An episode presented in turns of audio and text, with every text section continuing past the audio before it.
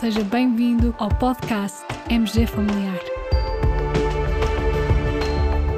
Um podcast sobre temas pertinentes que nos fazem refletir e frequentemente com implicações para a prática clínica.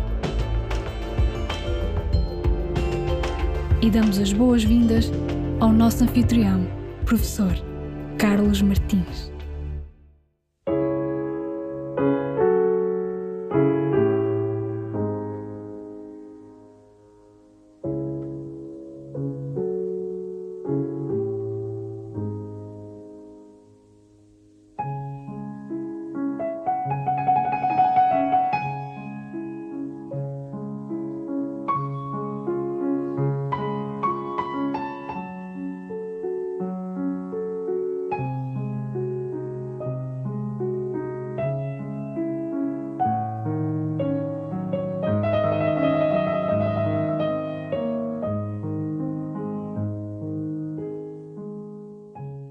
Para os nossos doentes idosos em situação de elevado risco de AVC, o uso de um substituto de sal composto por 25% de cloreto de potássio, associado a 75% na sua composição de cloreto de sódio, isto em vez do sal normal, que é composto a 100% por cloreto de sódio, ajudará a reduzir a ocorrência de AVC?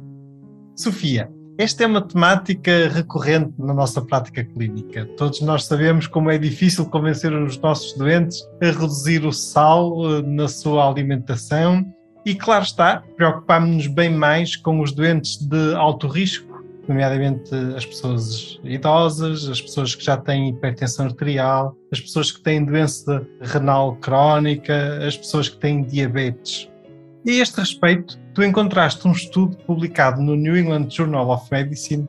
Fala-nos lá então desse estudo. É, é, de facto, esta é uma temática mesmo muito relevante, sobretudo se pensarmos que, por exemplo, a Organização Mundial de Saúde recomenda que o consumo de sal diário nos adultos não ultrapasse 5 gramas por dia, e temos o estudo FISA em Portugal a mostrar-nos que a nossa população consome em média cerca de 10,7 gramas por dia, portanto mais do dobro da dose máxima recomendada. E este consumo, como também já temos vindo a falar, associa-se de facto à hipertensão, a doenças cardiovasculares. Ora, este estudo recentemente publicado no England Journal of Medicine, de Neil e colegas, intitula-se O efeito da substituição de sal nos eventos cardiovasculares e morte. Tratou-se de um estudo aleatorizado por cluster, que foi conduzido em 600 aldeias da China, sendo essas aldeias alocadas para a utilização ou do sal convencional, portanto o controle, ou para o tal substituto do sal, cuja composição já mencionamos, e que será então o grupo, foi o grupo de intervenção. Os autores recrutaram cerca de 35 pessoas em cada aldeia com história de AVC ou que tivessem 60 ou mais anos e hipertensão. Foram excluídas pessoas que tivessem elas próprias, ou no agregado, alguém com contraindicação para o cloreto de potássio, que é um dos componentes deste substituto. Portanto, doentes que tivessem doença renal crónica, que usassem suplementos de potássio ou que estivessem medicados com medicamentos poupadores de potássio. Este estudo então parece ter uma dimensão muito considerável. Se imaginarmos realizar um estudo envolvendo 600 aldeias de um país é uma coisa realmente impressionante. E quais os marcadores utilizados? Quais os outcomes avaliados? Ora, esse foi justamente um dos pontos fortes deste estudo.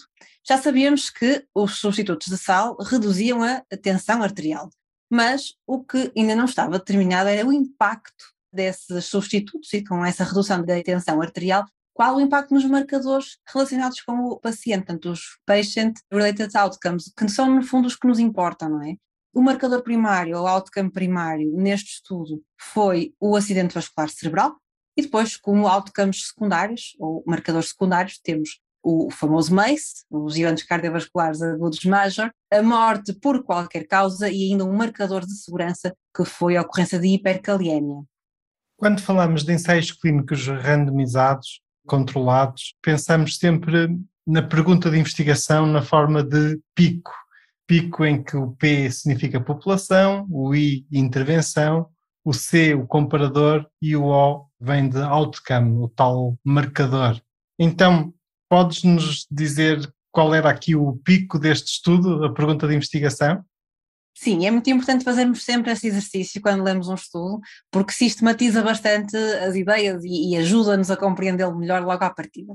Portanto, o P, a população. aqui foram as pessoas com história de AVC ou que tivessem 60 ou mais anos e hipertensão arterial. Em termos do I da intervenção, foi o tal substituto do sal, cuja composição também já mencionamos, e o comparador do C foi o sal normal, 100% pura de sódio. Avançando para o O, de outcome, que são então os marcadores, eh, foi então o AVC, o MACE, a morte e a hipercaliemia. Em linguagem corrente, podemos traduzir este pico pela seguinte pergunta de investigação. Em pessoas com história de AVC que tivessem 60 ou mais anos e hipertensão arterial, será que o uso de um substituto de sal na sua alimentação diária, composto por cloreto de potássio a 25% e 75% a cloreto de sódio, e comparado com o uso de sal normal, irá reduzir o risco de acidente vascular cerebral, eventos cardiovasculares major, morte e hipercaliemia. Concordas? Nem mais. Então, quantos doentes foram incluídos no braço tratamento e no braço controle? No total, incluídos neste estudo 20.995 pacientes, sendo 10.504 no grupo intervenção e 10.491 no grupo de controlo. Muito bem. No fundo, eu disse braço de tratamento, aqui o braço de tratamento Sim. ou intervenção será o tal braço com o substituto de sal e o braço de controle será o braço em que será usado o sal habitual. E quais os resultados? Diz lá. uh, são interessantíssimos. Durante um seguimento mediano de quase 5 anos, a incidência de AVC foi significativamente inferior no grupo que usou o substituto do sal e em termos dos marcadores secundários também foram favorecidos com o uso do substituto do sal. Em relação ao marcador de segurança, a incidência de hipercaliemia clínica não diferiu entre os grupos. Mas vamos falar então de NNT, Number Needed to Treat, que nos ajuda melhor a perceber o impacto destes resultados. Para prevenir um AVC, precisaríamos de dar o substituto do sal a 217 pessoas por ano. Para prevenir um AVC fatal, teríamos que o fazer para 500 pessoas por ano. E para evitar uma morte por qualquer causa, de acordo com os resultados deste estudo, teríamos de oferecer o substituto do sal a 189 pessoas por ano. Então, em termos de consequências práticas, sabes se existe um substituto de sal similar à venda em Portugal? Alguma ideia nesse sentido? Bem, eu fui pesquisar e existe, pelo menos encontrei um em que tem 66% de cloreto de sódio normal e o resto de cloreto de potássio, portanto muito similar aqui ao que foi usado. Disponível uh, nos supermercados? Nas dietéticas, não, não, não, não encontrei nas grandes superfícies, mas também não parece difícil de, de encontrar nas lojas de rua. E a julgar por estes resultados, por este NNT, embora tínhamos de ter cuidado na generalização destes resultados para outras populações, nomeadamente para a nossa, mas será uma opção interessante para considerarmos. Sabemos bem que o gosto pelo sal é o principal obstáculo a que consigamos, de facto, que os doentes reduzam a sua ingestão. E será uma opção interessante aqui este substituto. Para além de, claro, de todas as outras medidas e dicas de estilo de vida que já costumamos aconselhar aos nossos utentes. Voltando um bocadinho a estas limitações do estudo, seria realmente importante e interessante replicá-lo numa sociedade mais parecida com a nossa, não é? Isto foi feito na China rural, fazer na população da Europa ou nos Estados Unidos seria interessante. E também julgo que temos que considerar que este substituto, já alguns relatos de que pode ter um sabor um bocadinho diferente do, do sal habitual. E também, por conseguinte, pode fazer com que tal se transfira para a comida e seja menos apetitosa, digamos assim, e, e depois também com uma ingestão inferior de alimentos também pode ter aqui algum impacto nos resultados. Temos que fazer esta ressalva. Mas o importante realmente é que o resultado está à vista aqui, não é?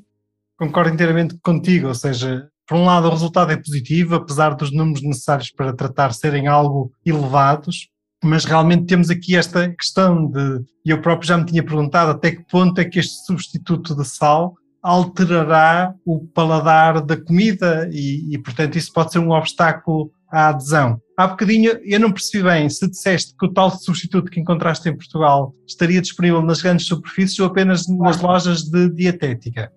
Não encontrei nas grandes superfícies, pelo menos online, que também é o que eu uso, mas nas lojas, nas dietéticas de rua, parece-me que existirá e não será muito difícil para os doentes que realmente queiram encontrá-lo.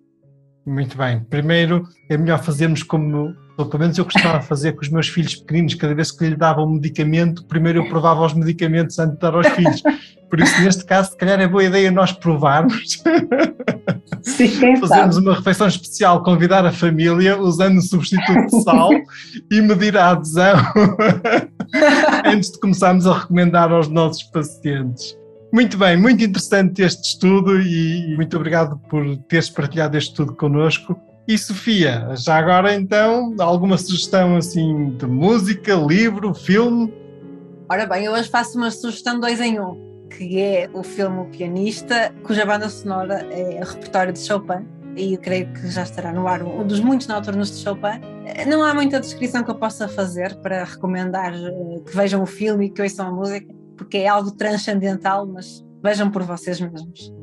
Sem dúvida que é um filme muito especial, um filme muito, muito único e que proporcionará também momentos especiais aos nossos colegas, nomeadamente também num certo relaxamento no fim de semana, quando eles tiverem a precisar de descansar depois destes dias intensos de trabalho como todos temos tido. Sofia, até um próximo episódio. Muito obrigada. Obrigado nós, caros colegas. Fiquem bem, continuem bem. Até ao próximo episódio.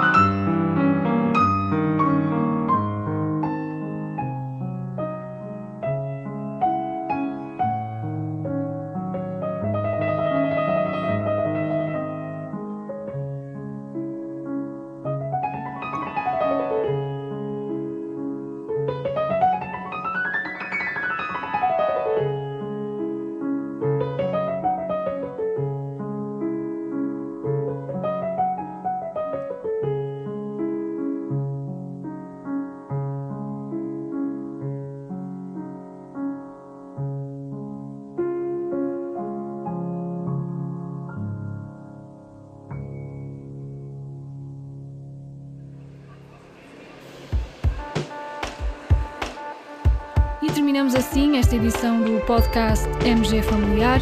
Muito obrigada por nos ouvir. Se desejar completar a sua leitura, muitos dos conteúdos abordados neste podcast estão disponíveis em www.mgfamiliar.net. Até ao próximo episódio.